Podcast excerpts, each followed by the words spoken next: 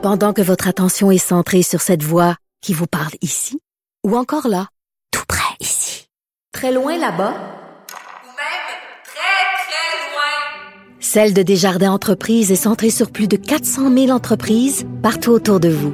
Depuis plus de 120 ans, nos équipes dédiées accompagnent les entrepreneurs d'ici à chaque étape pour qu'ils puissent rester centrés sur ce qui compte, la croissance de leur entreprise.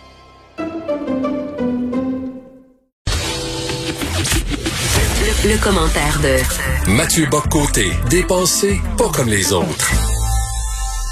Sociologue et chroniqueur au Journal de Montréal. On va lui parler. Mathieu Bocoté, bonjour. Bonjour.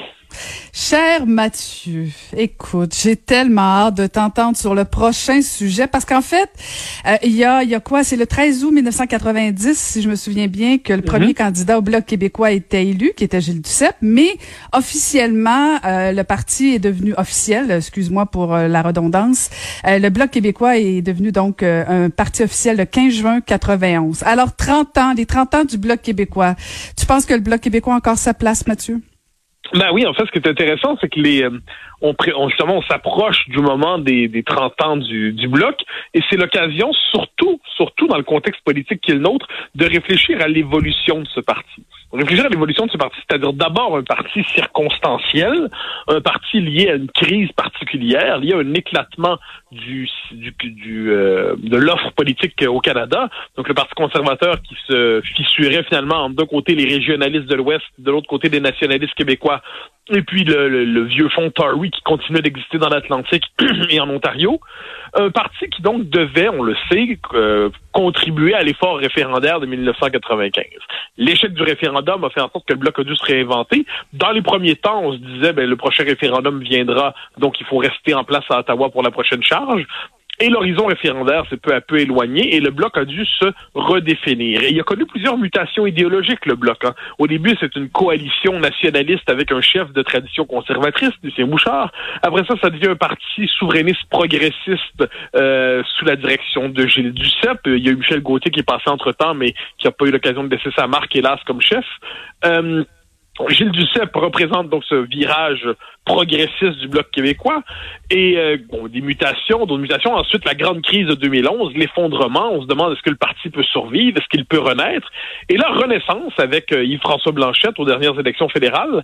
Renaissance intéressante parce que le bloc a su s'adapter au nouveau contexte qui est le sien. Donc, il a quitté la posture A du souverainisme progressiste obligatoire, comme si on devait être obligatoirement à gauche si on était souverainiste. Il a quitté aussi l'indépendantisme incandescent à la Mario Beaulieu, qui n'était pas sans mérite, mais qui était assez limité comme créneau électoral dans les circonstances. Et il s'est collé finalement à la renaissance du nationalisme québécois autour des questions identitaires et dans une perspective qui, tout en étant souverainiste, euh, épouse l'autonomisme du gouvernement Legault. Et, euh, et ce, que, ce que ça veut dire dans les faits, ça veut dire que le Bloc réussit à occuper au Québec, sur la scène fédérale, l'espace du nationalisme québécois. Il n'est plus aussi dominant qu'il l'a été autrefois quand il, occupait tout le Québec francophone, mais il conserve manifestement, il s'est reconstruit politiquement. Les Québécois continuent pour un temps, tout le moins, de lui faire confiance comme porteur du nationalisme à Ottawa. Et la question que le Bloc va devoir se poser désormais, c'est euh, comment, dans la mesure, euh, comment se positionner par rapport aux grands partis fédéraux, comment il hiérarchise ses adversaires, hein? qu'est-ce qui est le pire pour lui, un gouvernement libéral ou un conservateur, comment euh, peut-il espérer maintenir ses acquis au Québec, quel lien développer avec le gouvernement Legault, quel lien conserver avec les souverainistes du Parti québécois? je ne dirais pas que le Bloc est à la croisée des chemins, puisque ça, on le répète tout le temps, c'est une formule convenue, mais, le, mais le, Bloc doit assurément savoir quelle est sa stratégie durable. À mon avis, elle est indissociable de l'état actuel du nationalisme québécois. Il en donne, il lui rajoute une dimension souverainiste évidente, mais pour l'instant, il, euh, je dirais qu'il participe à une dynamique dont la, la, la locomotive se trouve à Québec avec François Legault. Mais la question à laquelle ils vont devoir répondre, euh, parce que je pense euh, qu'on va se la poser beaucoup, parce que l'élection risque d'arriver plus vite que tard. Euh, et j'en parlais tantôt avec Joseph Facal, Mathieu.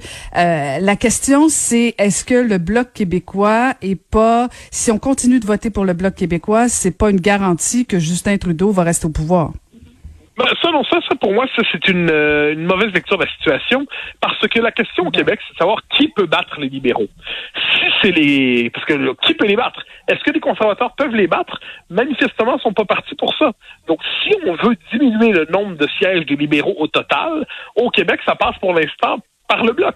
Et à partir de là, la question qui se pose, c'est quelles sont les alliances que le bloc peut être prêt à faire. Et moi, c'est pour ça que je crois que le bloc, tout en demeurant indépendantiste, c'est le moins qu'on puisse dire, dans le, contexte qui est le nôtre, il devrait se demander quel est son programme d'autonomie à Ottawa. Quelles sont les revendications qu'il est prêt à porter? Quelles sont les exigences qu'il est prêt à faire? Surtout s'il y avait un gouvernement conservateur minoritaire, c'est pas inimaginable. Et bien, et qu'il en était le principal, le principal soutien. Eh bien, qu'est-ce qu'il pourrait faire pour dire qu'est-ce qu'on est prêt à demander? Est-ce que on, suspension de l'application du multiculturalisme au Québec, suspension de la loi sur les langues fédérales, la loi, la loi sur les langues officielles et application de la loi sur ben, le champ de compétences fédérales au Québec. Le Bloc a déjà porté ces revendications-là.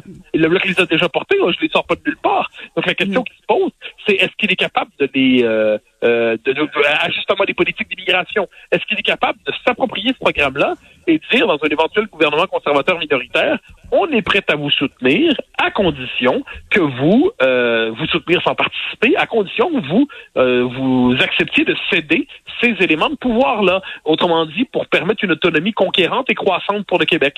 Je pense que dans les circonstances historiques qui sont les nôtres, qui ne sont pas celles de l'incandescence référendaire, eh bien, ça me semble une stratégie où, sans cesser d'être indépendantiste, on est capable de jouer la carte du nationalisme à Ottawa. Mais Mathieu, on l'a présentement la situation idéale. Justin Trudeau est minoritaire.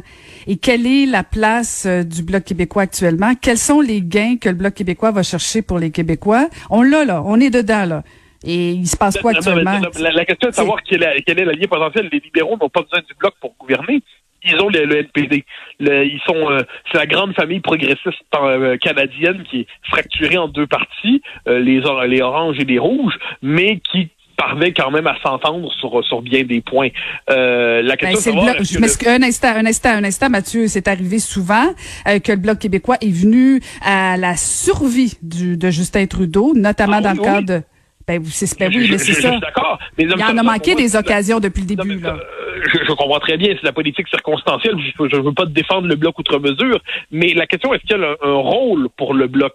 Euh, Est-ce que le bloc est voté pour le bloc On va dire que c'est contradictoire avec le fait de voter contre Trudeau? Non, parce que si les Québécois décident de ne pas voter pour le bloc, ça ne veut pas dire qu'ils vont voter conservateur même matin ou qu'ils vont voter NPD. Dire, le, le Canada, on l'oublie toujours. Au Canada, il y a un parti pan-canadien. C'est le Parti libéral. Ensuite, il y a des partis. Le Parti conservateur l'a déjà été, il ne l'est plus. Donc, ce qu'il y a dans les faits, c'est un parti conservateur qui est fort au Canada anglais, mais qui peut théoriquement s'appuyer, euh, chercher à faire alliance. Il l'a fait dans ses propres rangs d'autres temps. Euh, au temps de Mulroney, il a cherché à le faire au temps de Stenfield, une alliance avec les nationalistes québécois. Mais les nationalistes québécois ne votent plus à l'intérieur du Parti conservateur aujourd'hui. Ils votent globalement pour le bloc. Bon, eh bien la question c'est qu'est-ce que les conservateurs sont prêts à faire pour obtenir un appui bloquiste? Et surtout, je le redis, les Québécois au Québec, le parti en position de battre les libéraux, c'est le bloc québécois ça, c'est une donnée empirique devant nous. Les Québécois, pour différentes raisons, ont des réserves sur des conservateurs. Ils trouvent qu'ils sont trop prisonniers de leur base de l'Ouest.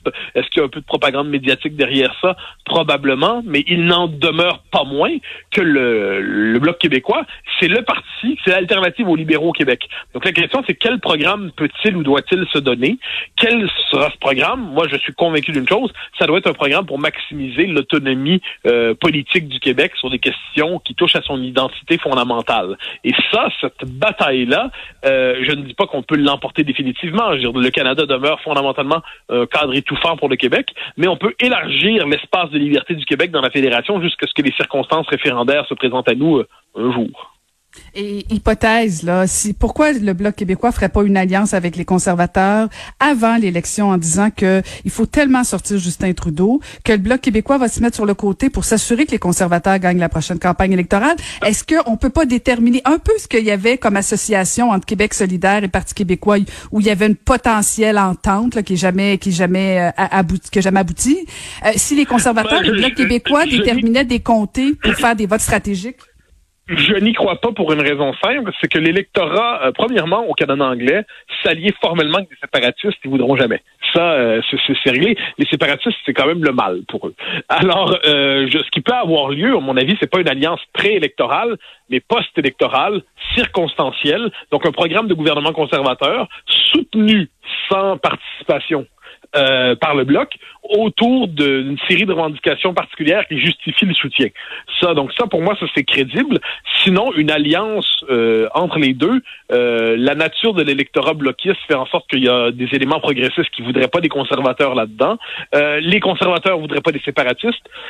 donc ça peut davantage être une alliance des appareils qu'une alliance des partis dans une dynamique électorale. J'imagine ça au Canada anglais. Vous voulez vous faire élire grâce aux séparatistes, grâce aux séparatistes. Ce serait, ce serait intenable. Donc, euh, je pense que la, culture politique canadienne ne le permet pas, mais ce qu'elle permet, c'est, une fois rendu à Ottawa, que le Bloc sache pourquoi il est là, non pas pour faire fonctionner le Canada, mais pour s'assurer que le Québec y trouve le plus de place possible, que les Canadiens ensuite se gouvernent entre eux.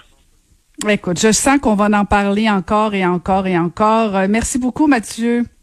Au grand plaisir, au revoir. Alors, on va parler encore longtemps, j'imagine, des 30 ans du Bloc québécois. C'était Mathieu Bocoté que vous pouvez lire dans le Journal de Montréal.